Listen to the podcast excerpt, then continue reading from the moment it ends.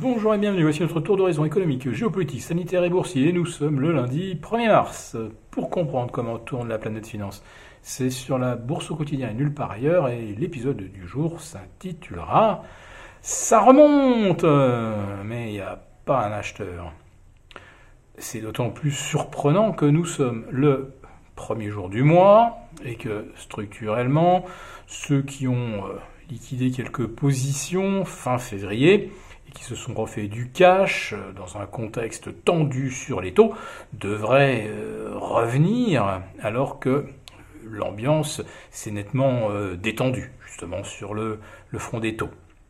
Alors, la semaine dernière, bon, on a assisté à une envolée de 1,40 jusque vers 1,60 des taux longs américains. On a vu le rendement de l'OAT repasser brièvement en territoire positif, allez, pour plus 0,02, plus 0,03.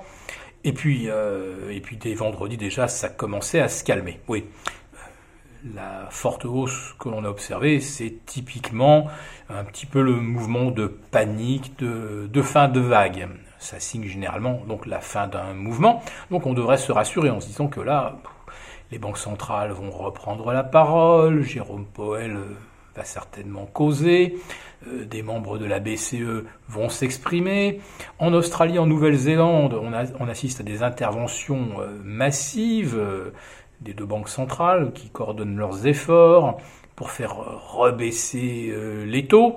Donc on voit que les banques centrales sont bien déterminées à agir et bah, d'ores et déjà, euh, on voit le rendement du 10 ans américain redescendre vers 1,37 et nous, en Europe, euh, nous, avons des OAT repassés sous les 0,05 et euh, des Bundes allemands repassés sous les 0,30. Allez, on va dire qu'il y a un certain retour à la normalité, mais il n'y a aucune normalité dans les volumes que l'on observe à Paris avec un rebond du CAC euh, qui a dépassé un moment les 1,7, on est allé chercher 5008, mais avec moins de 700 millions euh, d'euros euh, échangés en 3 heures. À une heure de la réouverture des marchés américains, on avait péniblement atteint le milliard d'euros à Paris.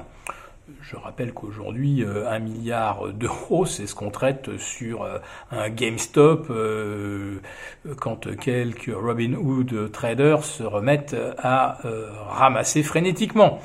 Donc les volumes à Paris sont littéralement inexistants. Alors, manifestement, même si on est allé chercher 5007, ça n'apparaît pas un bon point d'entrée sur le marché. Sauf que comme les 5007 ont été défendus, on a bien compris que ça n'allait pas passer au travers tout de suite.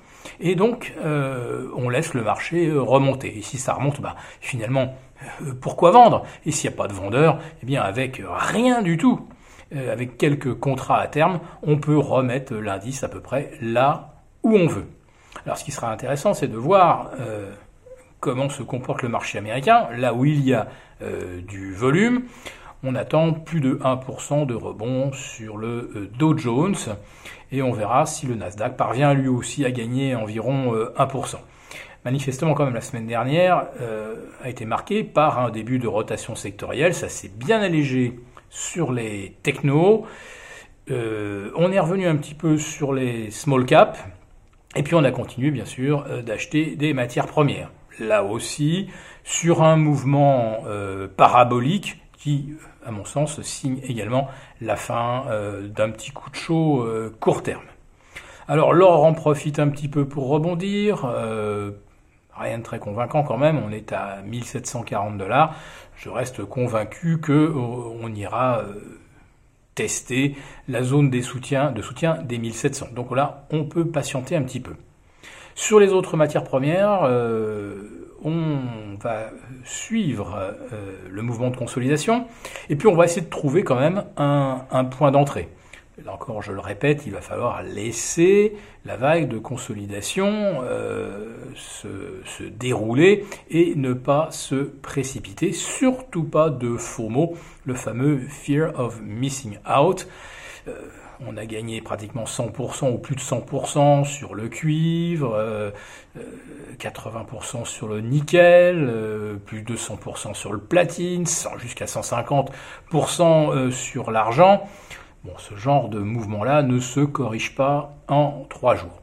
Donc ce qui va être difficile finalement, ben, ça va être de se montrer patient, mais euh, nous avons l'exemple de ce qu'il faut faire euh, à Paris, puisque vous voyez, ça remonte, mais sans acheteur. Et euh, lorsque on aura de nouveaux dégagements dans le secteur des métaux, je pense que là, il y aura un petit peu plus de volume. En ce qui concerne les rendements obligataires, je verrais bien le 10 ans américain revenir dans la zone des 1,30, euh, nos OAT redescendre jusque vers euh, moins 0,15, euh, pour ensuite eh bien, peut-être favoriser un nouveau petit mouvement haussier sur les indices jusqu'à la mi-mars. Voilà, donc d'ici 10-12 jours, on verra si c'est le moment de couvrir les positions pour de bon pour un printemps qui pourrait être plus compliqué, parce que pour l'instant on a euh, intégré que le meilleur, des hypothèses de 20% de hausse des bénéfices, euh, des plans de relance gigantesques, et euh, on va commencer à se demander maintenant si ce n'est justement pas trop gigantesque. Voilà, et bien si cette vidéo vous a plu, n'hésitez pas à nous mettre un pouce. On vous retrouve demain pour le live avec nos abonnés Béchat confidentiels et bien sûr pour notre quotidienne. À très bientôt.